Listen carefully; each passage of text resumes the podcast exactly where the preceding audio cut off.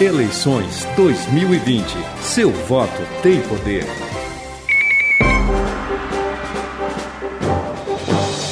A Rádio Cultura nas eleições 2020 e as entrevistas definidas por sorteio aqui no Contraponto da Cultura, desde a última semana até agora, passando candidato por candidato, e assim será até o final desta semana que estamos em curso. As entrevistas são uma parceria Rádio Cultura com G Dia. No dia de hoje, conosco o candidato a prefeito Luiz Henrique. A situação dentro do PT foi de chapa pura, ou seja, candidato a prefeito como candidato a vice, também do mesmo partido, no caso para vice o Marcelo Arruda. Luiz Henrique é iguaçuense, tem 38 anos de idade, é professor, escritor, gestor público, já atuou também no mundo de assessoria política em diversas cidades ao longo do país e hoje está aqui para ser sabatinado pela bancada do Contraponto. Nós aproveitamos dizendo bom dia, Luiz Henrique, bem-vindo. O que você gostaria de dizer numa primeira apresentação ao público que nos acompanha?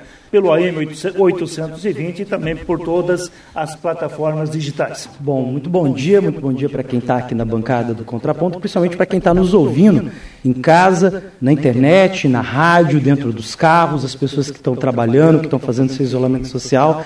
E a gente está disposto a fazer um grande debate, um grande diálogo sobre, futuro, sobre o futuro da nossa cidade, sobre para onde nós queremos que Foz do Iguaçu se encaminhe nos próximos anos. E por isso é importantíssimo que a gente tenha a oportunidade de trazer para a população as nossas propostas, que são propostas que foram debatidas ao longo dos últimos meses.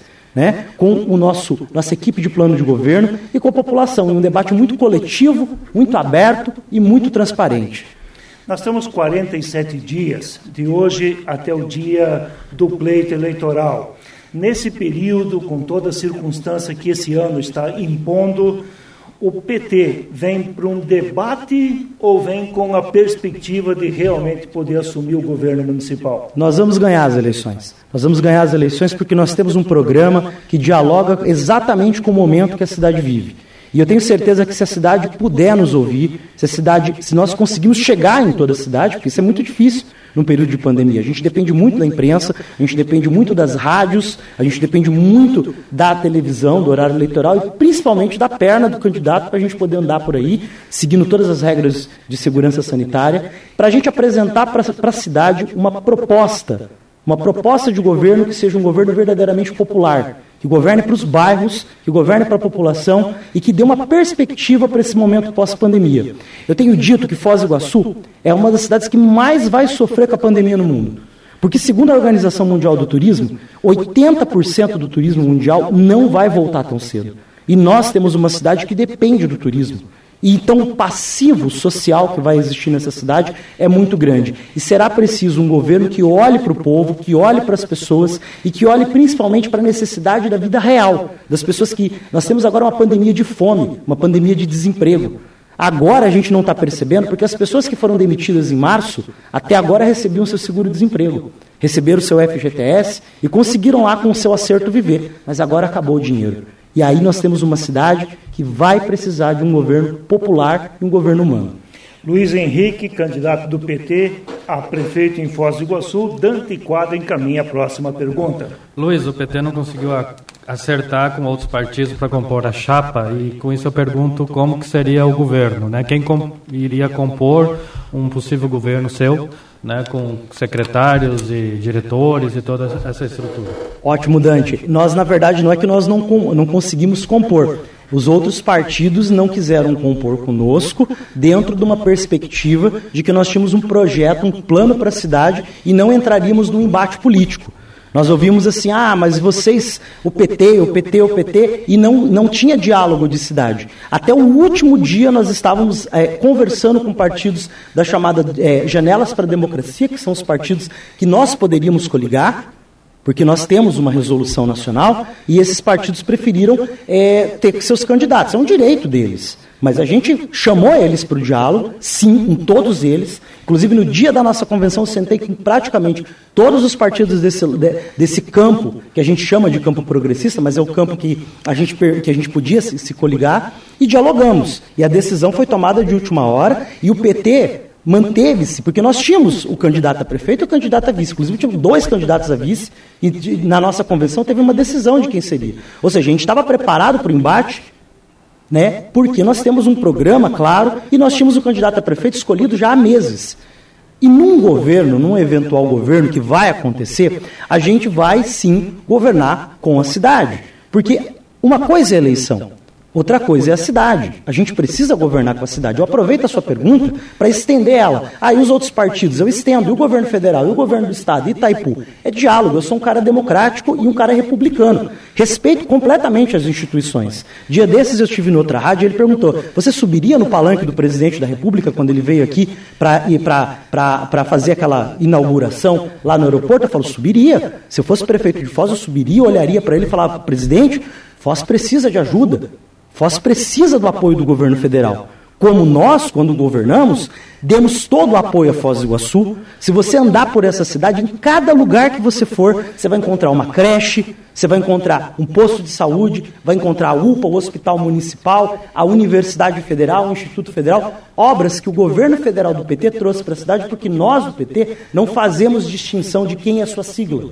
Quando a gente vai governar, a gente governa de forma republicana. E a mesma coisa vai ser com a cidade. A gente vai ter que fazer um governo popular, um governo participativo que os setores da sociedade vão tocar as áreas que eles, é, que eles têm know-how. O setor de turismo, a gente vai dialogar com o turismo, né? o setor de agricultura, a gente vai dialogar com os agricultores, pequenos agricultores da região, né, daqui da nossa cidade. Então a gente vai governar com todo mundo.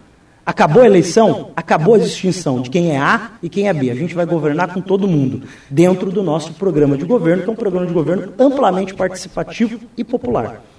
Cida Costa.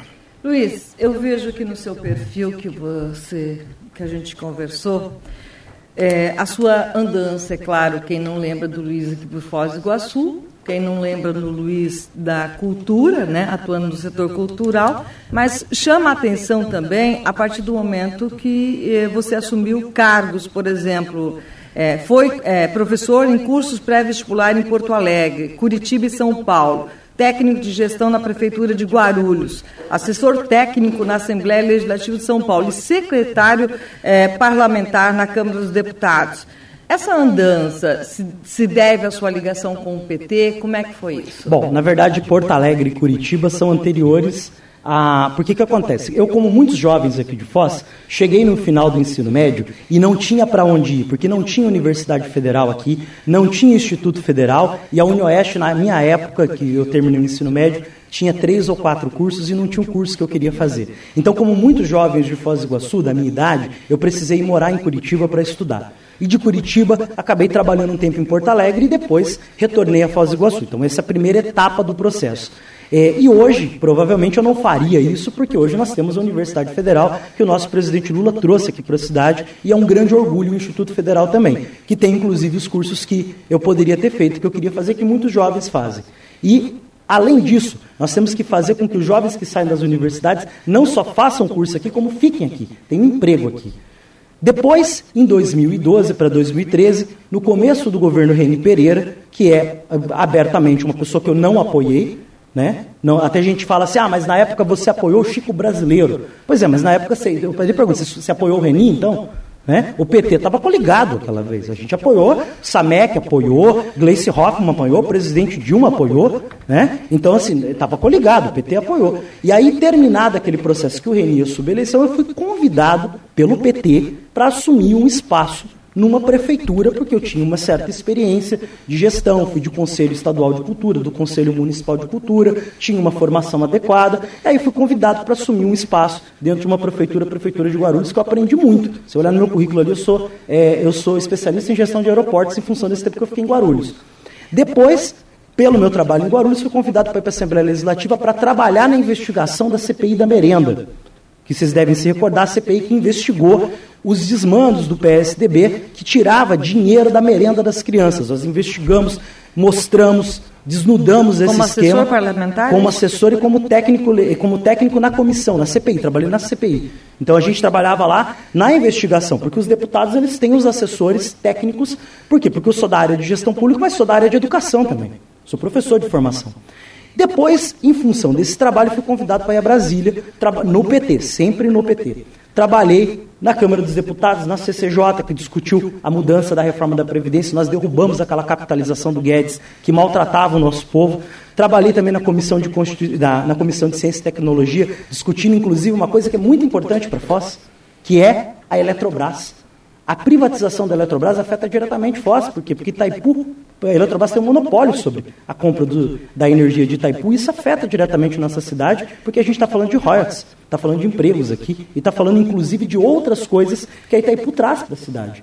Então, nesse período que eu fiquei fora, eu adquiri experiência, experiência em gestão, mas nunca perdi meu vínculo com e a cidade. E você voltou quando? Não, não, eu nunca deixei de, nunca, de, nunca deixei de estar em Foz. Mesmo estando em Brasília, eu saía daqui para lá. Quantas vezes encontrei muitos no aeroporto, indo para Brasília, voltando, né? No tempo que eu fiquei em São Paulo, vinha para cá toda. Minha família está toda aqui, a minha mãe está aqui, a minha avó tem um restaurante na Vila, um restaurante Barracão, vocês devem conhecer, devem ter comido lá algumas vezes. É, eu, eu, eu vou lá mais para dar um abraço na minha avó, porque eu sou vegetariano, né? E aí, e o meu pai é o cara que corta carne lá. Então, o dia que você for no barracão, dá um ó, falei com o teu filho. Então, é, no, no, em julho do ano passado, eu cheguei para o deputado Alencar Santana, que era o deputado que eu atuava junto com ele, e falei, deputado, vou voltar para Foz, vou tocar minha vida, vou ser candidato a vereador lá, né, vou me estabelecer na cidade de novo. Né, porque esse negócio de ficar indo e voltando, trabalhando em Brasília terça, quarta e quinta, é, não é o que eu quero, eu quero minha cidade. E voltei para cá e fui dar aula, que é o que eu sempre fiz. Desde que eu tenho 19 anos até hoje, eu nunca parei de dar aula, mesmo quando exerci cargos públicos. Eu dava aula na sexta para poder, poder é, equalizar com as minhas andanças no, no, no legislativo. E voltei para cá como professor, sou professor, estou dando aula, sou candidato que dá aula, estava né, dando aula agora de manhã ainda, e inicialmente seria candidato a vereador.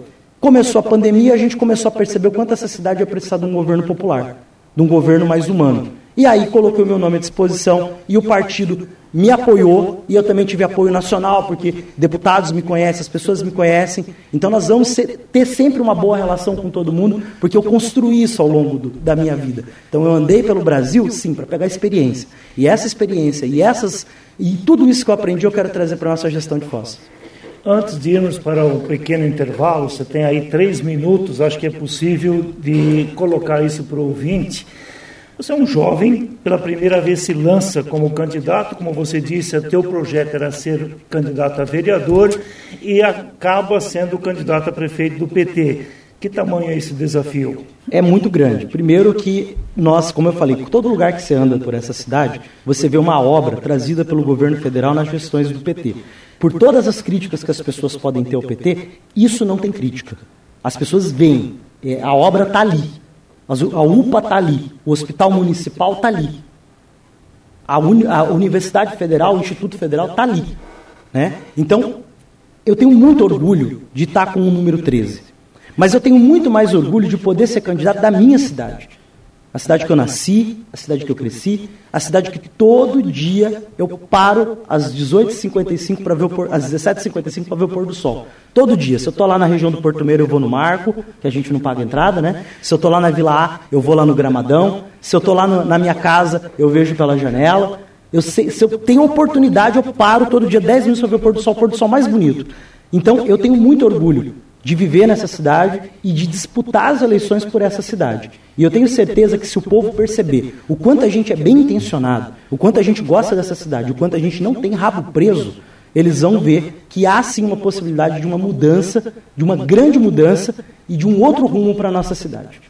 Luiz Henrique, candidato a prefeito pelo PT, tem na chapa Marcelo Arruda, também do PT, como candidato a vice é o entrevistado do dia de hoje aqui pela Cultura, na parceria Rádio Cultura G-Dia. Logo depois do nosso intervalo, a segunda parte do papo, das perguntas, dos questionamentos ao candidato do PT aqui na programação desta terça-feira.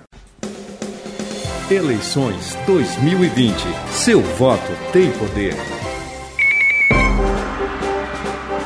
Na parceria Rádio Cultura G-Dia, o entrevistado do dia de hoje é Luiz Henrique, do PT. Você disse que, inclusive, no dia da convenção, você, ao longo do dia, teve diversas reuniões tentando composições alternativas em relação a mais partidos. No dia da convenção, isso mostra que de fato os partidos perderam uma comunicação com a população fora do período eleitoral? Olha, é, isso é evidente. A política se desestruturou. A gente se distanciou da população e o que nós estamos tentando fazer é voltar para a base para conversar com o povo. Isso é geral. Né? Toda a, política. a política é um, é um ente e a população está lá sofrendo né? e, e há uma distância. Mas eu quero dizer que o que a gente tentou no dia foi o diálogo. Foi assim, vem para cá a qualquer custo. Até porque o PT tem o maior tempo de TV. Porque você sabe que, vocês entendem de polícia, sabem que a discussão em torno de tempo de TV. Olha a briga que o prefeito está fazendo com o outro candidato lá por causa do PSL. Por, por quê? Você acha que alguém morre de amores pelo PSL? Você acha que você acordou um dia e falou, eu tenho um sonho, ter o PSL comigo? Ninguém quer isso daí. Ninguém quer, nem o Bolsonaro quis. Na verdade, a briga é por tempo de TV. Então o PT tem o maior tempo de TV porque nós temos a maior bancada no Congresso. E aí, o que a gente foi, o que a gente fez com os outros partidos foi um diálogo. Não quiseram, por N motivos. Aí cada um tem o seu motivo e é um direito. Faz parte do processo democrático. Agora, a gente também não, a gente não faz tudo por, né? A gente tem um compromisso. O meu compromisso, o compromisso do PT é com o povo, não é com o partido A, ou B ou C. Nosso compromisso é com Foz do Iguaçu e com, com o povo. Se quiserem fazer parte desse processo, estamos juntos, vamos junto, vamos discutir quem vai na cabeça de chapa, quem vai na vice, a gente discute tudo. Só que tem que abraçar o projeto do povo. Agora, ficar com conversinha aqui, conversinha ali, depois e, e, e fazer negócio com tempo de TV, isso não é para a gente, não. Que propostas você destacaria e de que forma seriam implementadas? Destacaria? Bom, proposta é o que a gente mais tem. Nosso plano de governo foi discutido ao longo de quatro meses, a fio, e são mais de 270 propostas. Na verdade, são 273 propostas para a nossa cidade, sendo que 217 são para a área social ou para áreas correlatas. Mas eu quero destacar, em especial, o transporte público. Porque desde que eu tenho 11 anos de idade e que a minha mãe deixou sair de casa pela primeira vez para pegar o ônibus, eu passo raiva no transporte coletivo de Foz. Eu não tenho carro, eu não dirijo, eu ando de ônibus, quando não dá para pegar um Uber, pegar um táxi, eu ando de ônibus. Agora, durante a campanha, eu ganhei umas caronas, mas eu uso o ônibus, eu uso o transporte coletivo e desde os 11 anos de idade, ou seja, 27 anos, eu passo raiva nesse transporte. É um transporte ruim, é um transporte ineficaz e é um transporte desconfortável. Mas por quê? Porque ao longo de muitos anos, tudo foi feito. Ah, mas é, o, o, transporte dá prejuízo. Ah, mas o contrato. Ah, mas a empresa. Mas o consórcio sorriso. Mas a aviação alguma coisa. A outra. Sempre a mesma conversinha. E ninguém olha para a população. É por isso a pergunta de que forma se implementar. Nós vamos, temos um programa para o transporte que nós vamos em primeiro lugar. E aí o prefeito ajuda, porque ele veio aqui essa semana para dizer que vai cancelar o contrato. Então tá, tá aí. Falavam que eu era louco de falar que cancelar o contrato, ele falou que tem caminho jurídico para cancelar. Nós vamos rever esse contrato do transporte e quem quiser prestar o serviço para nossa cidade, vai prestar o serviço que a população precisa, que é com planejamento, com conforto, com respeito. Se não tiver planejamento de linha, conforto dentro dos ônibus e respeito com as pessoas, não vai operar o sistema. Ah, mas vai operar como? Eu opero. Várias cidades do Brasil operam com empresas públicas. A gente opera. A gente tem, a gente tem know-how no Brasil. Tem gente que opera. Então a gente vai fazer a operação. Segundo lugar, nós vamos remodelar todo o sistema de linhas. Aqui em Foz tem uma lógica que é todo mundo para o centro. Todo mundo em direção àquele terminal mal colocado. Pensa que você está no terminal Dante. Você olha para frente, você vê o batalhão. Você olha para o lado, você vê aquele terreno baldio lá, foco de dengue. Você olha para trás, você vê o zoológico. O terminal não atende a população, ele não está no meio da cidade.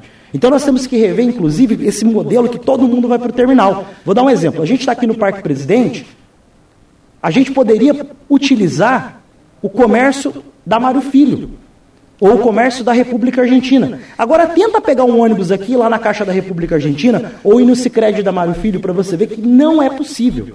Por quê? Porque você é obrigado a pegar um ônibus até o terminal para depois ir lá para Mário Filho. E sabe o que, que isso faz? Isso prejudica o comércio local, a economia local. Aí a, o bairro não se desenvolve. E é no bairro que tem emprego para o jovem, é no bairro que tem a economia. Então nós vamos remodelar o, o, sistema de linhas, nós vamos garantir com que todos os ônibus sejam padronizados, não é pintar de verde, é padronizar por dentro. É muito humilhante a gente ver a população de Foz se esmagar nesses ônibus para chegar lá na barreira de Itaipu, quem vai para o PTI, por exemplo, pegar ônibus é, articulado, com ar-condicionado. É uma vergonha. É uma vergonha. A cidade tem que ter um transporte de qualidade ao, ao nível, à altura da cidade, que atenda o povo. E nós vamos também rever, além de rever todo o modelo de linha e rever a questão dos pontos, dos terminais e rever a qualidade do transporte, nós vamos implementar as gratuidades que têm que ser implementadas. É injusto um ônibus andar vazio hoje e o trabalhador ter que caminhar lá do Três Lagoas ou lá do Porto Meira até o centro para levar um currículo. É injusto. A pessoa que está desempregada ela tem que ter acesso a pelo menos algumas gratuidades para procurar trabalho. O jovem tem que ter acesso à gratuidade. Então nós vamos mudar totalmente o transporte coletivo na cidade e essa é uma das grandes bandeiras. E nós temos propostas para todas as áreas. Dante Quadra. Luiz, você fala em governo popular. Eu estou interessado em saber de que maneira, a nível de estrutura municipal, consegue chegar a, ao povo mais da periférico. Né? Três caminhos que são importantes. Primeiro, fortalecimento dos conselhos. Foz do Iguaçu tem mais de 50 conselhos estabelecidos em decreto e praticamente nenhum funciona. Você tem o, o, do Conselho de Saúde, que é, funciona em todo o Brasil, praticamente é um conselho muito forte. Você tem alguns conselhos pontuais que se reúnem. Você tem o CODEFOS, que é um conselho de iluminados, que não tem, que não tem gente, não é popular, não é tripartite, não é tripartite, não tem. Eu, eu perguntei uma vez, como é que eu posso fazer parte do CODEFOS? Onde que eu sou eleito? Ah, não, você tem que entrar para uma entidade. Mas quem escolheu essas entidades? É no decreto? Então a gente tem que ter conselhos que tenham as entidades, que tenham o poder público e que tenham o povo eleito como são os conselhos da cidade nos, na, nas gestões municipais que o PT faz. Outro detalhe importante, a gente tem que implementar um orçamento participativo que seja um orçamento participativo de verdade permanente, que não seja uma, uma, uma plenária de vez em quando, que seja um orçamento participativo mesmo, que o PT fez em Porto Alegre, que o PT fez em outras cidades. Em, outro, em terceiro lugar, a gente vai fazer um programa chamado Prefeito do Bairro. Prefeito do bairro é o seguinte, todo mundo sabe, prefeitura é cheia de assessores, assessor para lá, assessor para cá, e essa turma aí fica aí, você não sabe o que faz. Então tá. Então nós vamos ter gente no bairro, assessores da prefeitura, prefeitos do bairro. Nós dividimos a cidade em 20 pontos. 20 representantes da prefeitura no bairro, moradores do bairro, que conhecem a realidade do bairro, para você chegar lá, Dante, ó. Seu João, olha ali o problema. Seu João, ó, tô, liga para o prefeito. A gente vai fazer com que a cidade, descentralizar o governo fazer com que o governo seja um governo real, que as pessoas saibam. Não, hoje em dia, se você quer, por exemplo, sei lá, uma lombada, você tem que ficar, você tem que ficar ligando, mendigando para o vereador, fazendo é, ofíciozinho, manda para lá, manda para cá, e para quem que manda, e vai para Fostrans. É um, um, absurdo. A gente precisa fazer um governo que as pessoas tenham mais acesso à prefeitura, que a prefeitura seja mais fácil. Só para terminar uma coisa. Seria uma subprefeitura, é isso? Não, não. Uma subprefeitura pressupõe uma estrutura toda, com o prédio, a burocracia. O que a gente está falando é você ter uma pessoa no bairro que seja uma representação popular que dialogue diretamente com o prefeito. Remunerado essa pessoa? Claro, um assessor da prefeitura, que, que ele trabalhe para o governo. Aí você fala, mas você vai criar cargo? Claro que não, cargo tem ali, você pode até extinguir alguns que vai sobrar para fazer isso. E além disso, a gente precisa fazer com que o bairro tenha vida. A gente está propondo, por exemplo, um sistema de padarias comunitárias para os clubes de mães. Um sistema de padarias em que a prefeitura entra o forno, entra com a farinha, e aí você pode fazer com que o bairro tenha vida, com que o bairro tenha direitos, com que as pessoas se empoderem, né, com que as mulheres tenham renda, para que elas possam minimamente gerir a sua autonomia. Quando a gente empodera, você sabe que quando a gente empodera as mulheres, sabe o que, que acontece? Aumenta os divórcios. Tem um estudo do Bolsa Família que mostrava que quando as mulheres recebiam o Bolsa Família, elas se divorciavam. Por quê? Porque sofrem violência, ela, é, é, ela, so, ela, ela, sofre uma submissão, que é do fruto do, do, do, nosso sistema. E aí, quando elas se empoderam, elas começam, inclusive, a, a ter o dinheirinho dela, comprar a coisinha dela, comprar roupa, comprar o brinquedo para o filho. E aí, elas se empoderam. E a gente quer empoderar as pessoas, empoderar o povo dos bairros. E isso é fazer um governo popular, Dante. É você falar com o povo. E aí eu tenho dito que quanto mais gente estiver participando, menos o prefeito erra. E menos a culpa é dele. A culpa é de todos e o acerto é de todos. Cida Costa. Minha pergunta, candidato, é sobre educação, proposta de educação. É, momento novo, uhum. situação, o que, que o senhor tem de proposta para a educação? Bom, em primeiro lugar, a gente precisa ouvir as autoridades sanitárias. Não adianta eu chegar aqui e falar que vou mudar o esquema das escolas, vou aumentar o espaço na sala de aula, vou... não, não adianta. As autoridades sanitárias vão ter que, a cada, a cada semana, dizer quais são os rumos dessa pandemia, que pelo jeito não vai acabar tão cedo. A pandemia não acabou. Para muita gente falar, ah, agora no pós-pandemia. Não, não. Então, assim, a gente tem que ouvir as autoridades sanitárias. Mas eu posso te dizer o que eu quero fazer. O que eu quero fazer é garantir que. Você veja, a pandemia empobreceu muita gente. Tem muita gente que está tirando gente da escola privada e vai levar para o serviço público. E a gente tem que, em primeiro lugar, ter vaga para todo mundo. É uma obrigação do Estado e a gente tem que cumprir. A mesma coisa vai acontecer na saúde. Muita gente perdeu o plano de saúde e vai, vai baixar no, no, no serviço público e a gente tem que segurar essa bronca. E nós temos que fazer com que a escola seja um lugar de, de, de, de crescimento e de oportunidade para essas crianças. Lembrando que o município é responsável por uma parte da educação e não por toda ela. Porque às vezes, às vezes eu falo de educação, as pessoas falam, ah, o ensino médio. O ensino médio é uma obrigação do Estado, é claro que a gente vai dialogar. Mas nós temos, por exemplo, um projeto chamado Creche 10 Horas, que a gente vai estender o tempo que a criança fica na CMEIs, né, claro, com mais estrutura, contratando servidores, professoras, né, para ter o um acompanhamento adequado. Não dá para só falar que você vai colocar as crianças mais tempo e sobrecarregar os servidores, não é isso. A gente está propondo um programa que as crianças fiquem 10 horas na creche. Eu sempre uso como exemplo a minha irmã. Eu tenho uma irmã de 22 anos, que é mãe de dois meninos, que, que, que, que não, que não é casada, que tem dois meninos pequenos, em idade escolar. E aí, é, sabe como é que a prefeitura fez com ela? Um conseguiu vaga de manhã, outro conseguiu vaga à tarde. Como é que ela trabalha? Como é que essa mãe trabalha? A gente precisa garantir a escola integral para as crianças. A gente precisa garantir que as crianças vão para a unidade escolar e elas fiquem lá o tempo. O tempo que elas possam fazer as suas refeições. Para muitas crianças, a melhor refeição do dia é feita na escola. A gente tem que garantir que aquela criança tenha um atendimento adequado com biblioteca, com brinquedoteca, que tenha a oportunidade de fazer a sua educação física com professores contratados, concursados nas escolas que nós não temos hoje e garantir ampliação do ensino integral. E aí tem muita gente que vai falar assim: tá, mas como é que você vai pagar essa conta? A resposta é muito simples. Todo mundo, todo mundo tem certeza que a educação é o caminho. Então, pacto popular. A cidade resolveu que vai ser uma cidade educadora. Então, nós vamos concentrar recursos da educação. Daqui a 20 anos, a gente vai ver o resultado. Mas a gente precisa valorizar a educação e fazer com que a educação da cidade seja uma educação de ponta e que realmente atenda as pessoas. Certo, mas o orçamento é engessado. Sim. No município de Foz do Iguaçu, não mais do que 6% do total sobra para investimento. Ah, não, mas eu não estou falando em investimento, estou falando em manutenção da educação. Tem uma, mas tem... precisa um maior espaço físico para essa tua proposta. Claro, claro, mas a gente tem que fazer um orçamento participativo. O orçamento participativo é isso. Eu tenho 6%. De... Inclusive, a taxa de investimento de 6%, vamos combinar, é baixa. A gente precisa dar uma olhada nesse orçamento para fazer caber, para fazer caber no orçamento do município, os, os programas que vão ser decididos pela população. Veja, se a população escolher o nosso governo, ela escolheu o meu programa de governo. Ela escolheu o programa de governo do PT. A gente tem que implementar. Senão é, é patifaria eleitoral. Então a gente precisa sim encontrar formas de aumentar a nossa taxa de investimento e precisa encontrar formas de aumentar o investimento. Agora veja, tem uma coisa que a gente tem que. É, sempre é bom dizer. A gente entrou numa guerra esses dias para garantir a manutenção do Fundeb. Só o Fundeb, só o Fundeb, representa 58 milhões de reais por ano para a nossa cidade do jeito que está. Agora vai melhorar porque aprovaram o novo Fundeb. Então, é, é, papel, é papel do Pacto Federativo também garantir esses investimentos. Garantir. Você lembra que da, das sementes que tem em Foz, 15, 15 vieram nos governos do PT, através de recursos federais com contrapartida do município. Então a gente tem que ter esse diálogo. Não dá. E a gente precisa fazer. Tem que fazer. Transporte público, educação, saúde, segurança do povo é prioridade. Tem coisa que não é prioridade, mas isso é prioridade, tem que fazer. Luiz Henrique, candidato do PT, você tem ainda um minuto para aquilo que você queira falar para o ouvinte e para o internauta. Bom, primeiro agradecer a vocês a oportunidade de eu poder trazer algumas das nossas propostas aqui e poder dar a oportunidade das pessoas me conhecerem.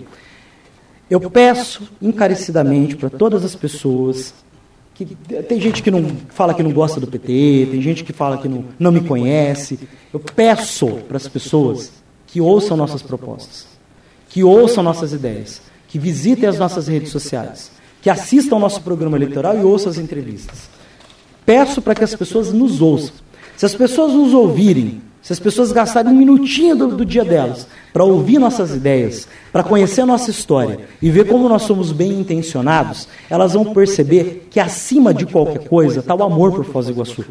E esse amor por Foz do Iguaçu, que não é um amor só da boca para fora, é uma responsabilidade para essa cidade. É uma responsabilidade de quem nasceu aqui, de quem é filho de barrageiro, de quem cresceu aqui, de quem sofre no transporte público e sofreu no transporte público a vida toda. E eu quero pedir para as pessoas que conheçam também o Marcelo Arruda e os nossos vereadores. Muito obrigado pela oportunidade e estou sempre à disposição para o diálogo. Luiz Henrique, candidato a prefeito pelo PT, foi entrevistado de hoje.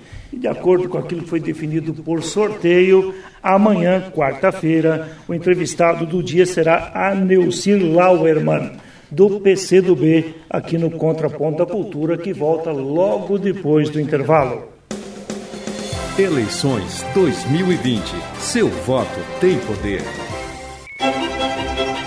A Rádio Cultura de Foz do Iguaçu está reprisando o programa Contraponto